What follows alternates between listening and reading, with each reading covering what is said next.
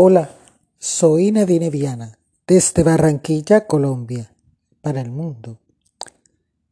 Ahora que nos estamos reincorporando a una nueva vida social, reintegrando a algunas labores que la pandemia deja integrarse,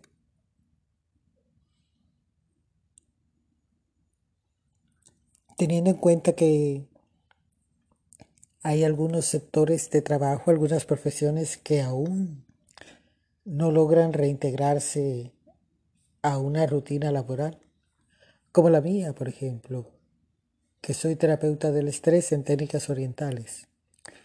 Me he limitado a trabajar por las redes sociales, a través de la internet, porque no es seguro todavía que yo llegue a algún lugar a hacer una terapia. Y así como yo, hay otras profesiones. Por eso quiero compartirles un artículo muy interesante que habla sobre cuidar el reto de los liderazgos post pandemia. Una clara diferencia se ha visto por estos días entre los liderazgos femeninos y masculinos en el mundo para el manejo de la pandemia. Por un lado, están los discursos masculinos que han calificado la situación como una guerra, con la presencia de un enemigo invisible, y por otros discursos femeninos que le apuestan al cuidado. Pero, ¿cuáles son los liderazgos que se necesitan para una sociedad post-pandemia?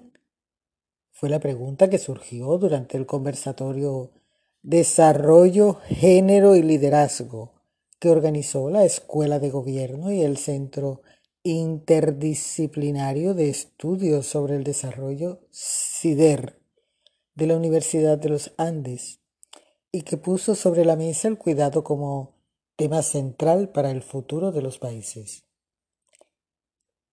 Que la estrategia contra el virus se denomine como una guerra lo han hecho Italia, España o Estados Unidos desvía la atención sobre el problema central.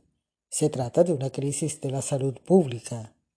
No se requiere una defensa sino mayor acción e inversión en salud. Un Estado que cuida a su ciudadanía, aclara Sergio Montero, profesor de CIDER. El uso de la narrativa de la guerra podría justificar violaciones de derechos humanos, añade Montero, quien además llama la atención sobre el manejo de la crisis a través del Big Data o los datos que pueden llegar a justificar estados autoritarios. Pero, ¿dónde queda el ámbito democrático y la privacidad? se pregunta. En contraste, el investigador destaca el discurso de mujeres como el de la canciller alemana Angela Merkel, quien habla de invertir en hospitales y en salud, además de confiar en la ciencia. Cuídense ustedes y cuiden a sus seres queridos, expresaba la mandataria en una de sus alocuciones.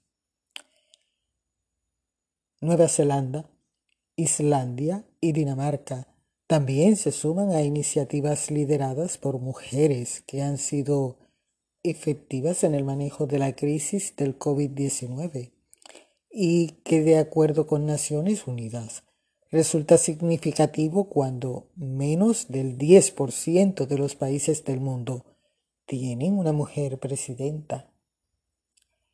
Necesitamos mujeres líderes y nuevas masculinidades, afirma Sergio Montero, profesor de CIDER.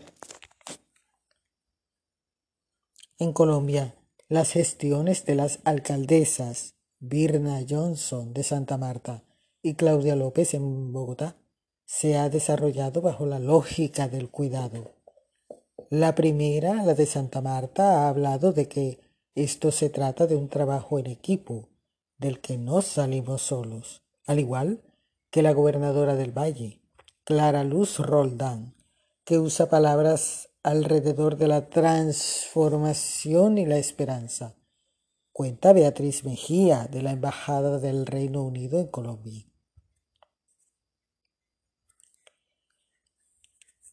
Y son precisamente estas mujeres las que tienen mejores tasas de favorabilidad que sus pares masculinos en este momento. Lo cierto es que liderazgos que antes no se valoraban tanto, ahora son claves para afrontar la situación, poniendo a las sociedades frente a un acelerado cambio de visión.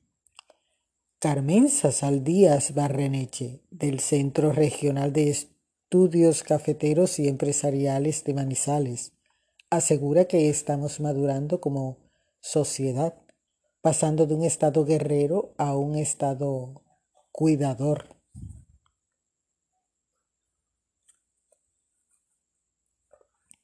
Los liderazgos a los que venimos acostumbrados nacen de una sociedad extractiva y patriarcal, una masculinidad que hoy exige ser replanteada. Al reconocer el cuidado, protegemos la vida y promovemos la idea de protegernos entre todos y todas, agregó Saldías. Es el llamado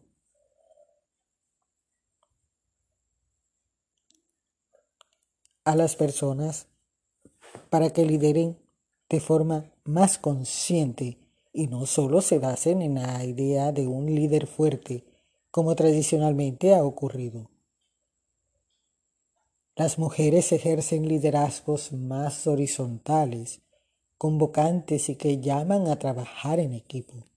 El reto está en que más mujeres puedan llegar al poder y seguir trabajando en nuevas masculinidades que también les permitan a los hombres priorizar a los hombres, el cuidado y la vida en las sociedades.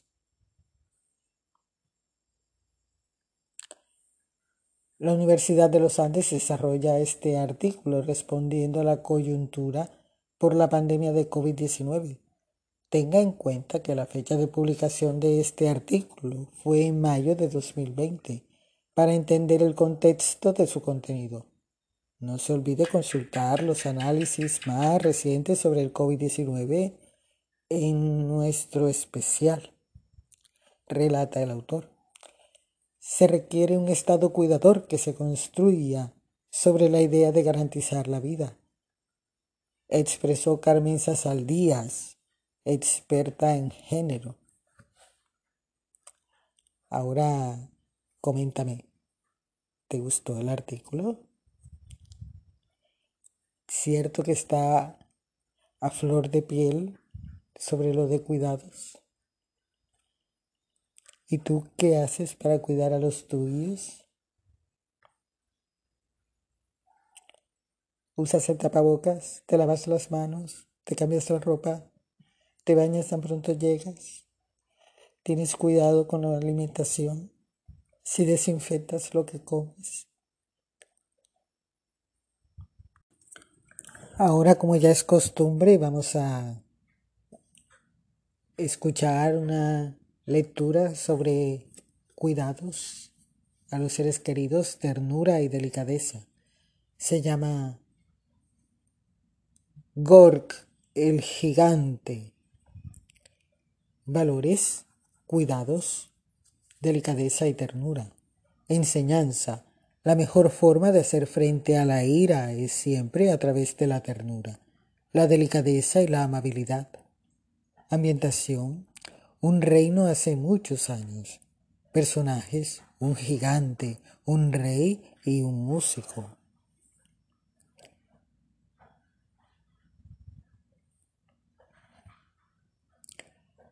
Gorg era el gigante, vivía desde hacía siglos en la cueva de la ira.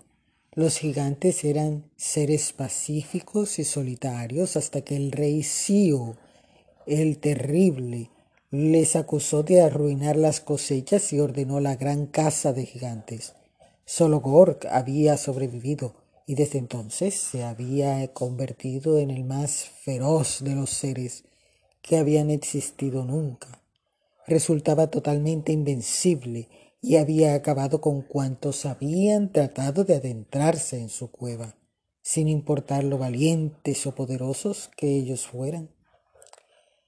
Muchos reyes posteriores, avergonzados por las acciones de Sio el rey, habían tratado de sellar la paz con Cork, pero todo había sido en vano, pues su furia y su ira le llevaban a acabar con cuantos humanos veía.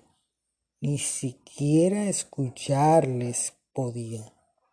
Y aunque los reyes dejaron tranquilo al gigante, no disminuyó su odio a los humanos, pues muchos aventureros y guerreros llegaban de todas partes tratando de hacerse con el fabuloso tesoro que guardaba la cueva en su interior. Sin embargo, un día la joven princesa fue mordida por una serpiente de los pantanos, cuyo antídoto tenía la elaboración secreta que sólo los gigantes conocían. Así que el rey se vio obligado a suplicar al gigante su ayuda. Envió a sus mejores guerreros y a sus más valientes caballeros con la promesa de casarse con la princesa. Pero ni sus mágicos escudos, ni las más poderosas armas, ni las más brillantes armaduras pudieron nada contra la furia del gigante. Finalmente el rey suplicó ayuda a todo el reino, con la promesa de casarse con la princesa y con la ayuda de los grandes magos. Cualquier valiente podía acercarse a la entrada de la cueva, pedir la protección de algún conjuro y tratar de conseguir la protección que tanto se necesitaba con la ayuda del gigante. Muchos lo intentaron armados de mil distintas maneras, protegidos por los más formidables conjuros, desde la fuerza prodigiosa de la invisibilidad, pero todos sucumbieron. Finalmente, un joven músico apareció en la cueva, armado solo con un arpa, haciendo su petición a los magos. Quiero convertirme en una bella flor y tener la voz de un ángel. Así apareció en el umbral de la cueva una flor de increíble belleza, entonando una preciosa melodía al son del arpa. Al oír tan bella música, tan alejada de las armas y guerreros a que estaba acostumbrado, la ira del gigante fue disminuyendo. La flor siguió cantando mientras se acercaba al gigante, quien terminó tomándola en su mano para escucharla mejor. Y la canción se fue tornando en la historia de una joven princesa a punto de morir, a quien solo un gigante de buen corazón podría salvar. El gigante conmovido escuchaba con una emoción y tanta era su calma y su tranquilidad que finalmente la flor pudo dejar de cantar y con su voz suave contó la verdadera historia, la necesidad que tenía la princesa de la ayuda del gigante y los deseos del rey de conseguir una paz justa y duradera. El gigante, cansado de tantas luchas, viendo que era verdad lo que escuchaba, abandonó su cueva y su ira para curar a la princesa. Y el joven músico, quien además de domar la ira del gigante, conquistó el corazón de la princesa y de todo el reino, y se convirtió en el mejor de los reyes. ¿Te gustó la historia? ¿Cierto que es una hermosa historia? Ahora vamos a trabajar en el cuento ahora que está fresco. Vamos a tener un minuto para pensar. Gork sufrió una injusticia y desde entonces fue encerrado y furioso. ¿Y quién perjudica más esa actitud? ¿Quién es el que sale perdiendo y por qué? ¿Te has enfadado alguna vez de esa forma? Piensa qué es lo que podría haber hecho Gork para mejorar las cosas. Ahora, una buena conversación. Actuar bajo el dominio de la ira nos impide pensar bien y nos lleva a tomar malas decisiones. Seguro que después de compartir con tu ser querido o tu hijo alguna ocasión en la que por dejarte llevar del enfado y la ira, un problema menor se convirtió sin darse cuenta en algo mucho peor. Y si pasamos a la acción, como en el caso del gigante, aprender a apreciar la belleza de los pequeños detalles ayuda a estar calmado. Os propongo crear un sencillo marco artesanal imantado para colgar en la nevera, por ejemplo, con dibujos relacionados a esta historia. Cada semana en el centro podéis colocar una fotografía de algún pequeño y bello detalle que hayáis descubierto esos días. Buscando esa belleza encontraréis mucha paz. ¿Te ha gustado el cuento? Soy Nadine Viana, desde Barranquilla, Colombia, para el mundo. Soy Nadine Viana, soy un nombre, soy una marca, soy tu mejor opción. Cuídense. Muchas gracias a los países que me escuchan. Ya hemos completado 29 países se ha agregado un país más. Francia. Oh, la la, voilà. Francia. Bienvenido Francia a mi mundo, donde mi finalidad es compartir parte de mi experiencia y de mis conocimientos para crear conciencia a nivel de la orbe. Y con su audiencia lo estoy logrando. Ahorita repasamos los países que ya me escuchan. Como les decía, crear conciencia a nivel de la orbe sobre el cuidado del cuerpo, para que mi experiencia con el estrés y la historia de vida de mi mamá con la salud no se vuelva a repetir nunca más, porque hay enfermedades y situaciones que se pueden evitar. Francia, Francia, qué felicidad. Tenemos Estados Unidos, Alemania, Panamá, Venezuela, Paraguay, Australia, Irlanda, Suiza, Brasil, Ecuador, Canadá,